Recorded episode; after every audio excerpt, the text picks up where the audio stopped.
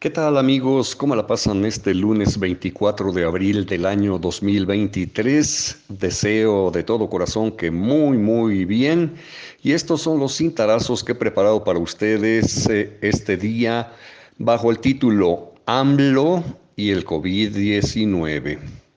Mm, este lunes, en medio de las infaltables especulaciones surgidas a partir de la desinformación, trascendió oficialmente que el presidente de la República, Andrés Manuel López Obrador, se contagió de COVID-19 por tercera vez, ante lo cual deberá permanecer aislado y bajo medicación en sus aposentos del Palacio Nacional.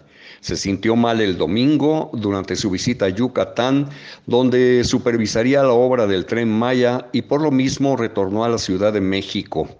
La tarde del mismo domingo, López Obrador subió un mensaje en su cuenta de Twitter confirmando el contagio.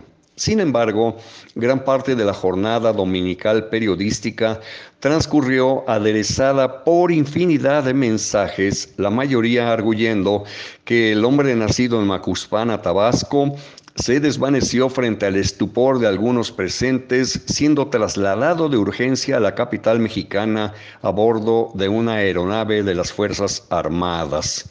Adán Augusto López Hernández, titular de la Secretaría de Gobernación Federal, quien por instrucciones eh, del presidente de la República estará presidiendo las conferencias de prensa mañaneras mientras López Obrador se recupera. Pues Adán Augusto López señaló que lo de un problema cardíaco fue una absoluta mentira y que el presidente goza de cabal salud, etcétera, etcétera, etcétera.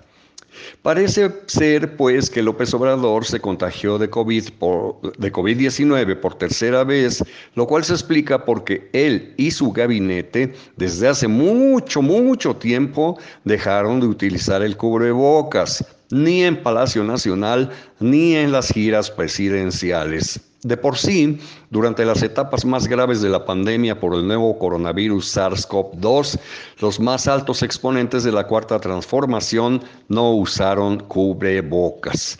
El médico Hugo López Gatel Ramírez, Hugo López Gatel Ramírez, subsecretario de Prevención y Promoción de la Salud, señaló en una de sus múltiples conferencias de prensa que el presidente no se contagiaría debido a que estaba protegido por la premisa de que no miente, no roba y no traiciona. Recuerden ustedes que algún día en plena pandemia, López Obrador mostró algunas imágenes que porta en su cartera indicando que ellas le protegían contra el virus.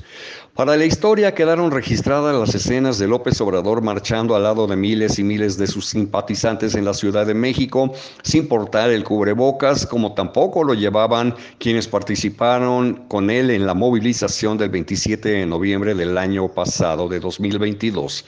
No se sabe cuándo y dónde se reinfectó con el virus del COVID-19 por tercera vez.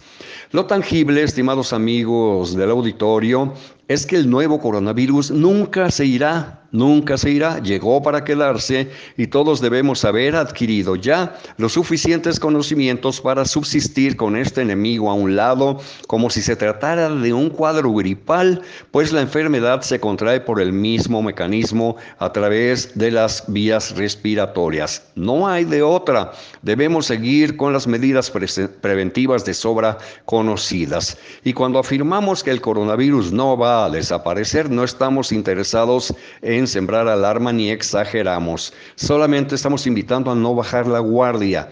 Además de la vacunación respectiva, es necesario buscar la aplicación del refuerzo, así como la inoculación en contra de la influenza.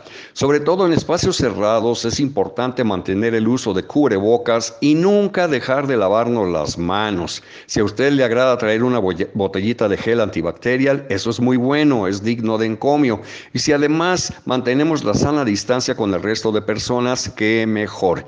El COVID-19 no se previene mediante discursos demagógicos ni con estampitas, mucho menos con el servilismo que ha rodeado al presidente desde el inicio de la pandemia a comienzos del año 2020.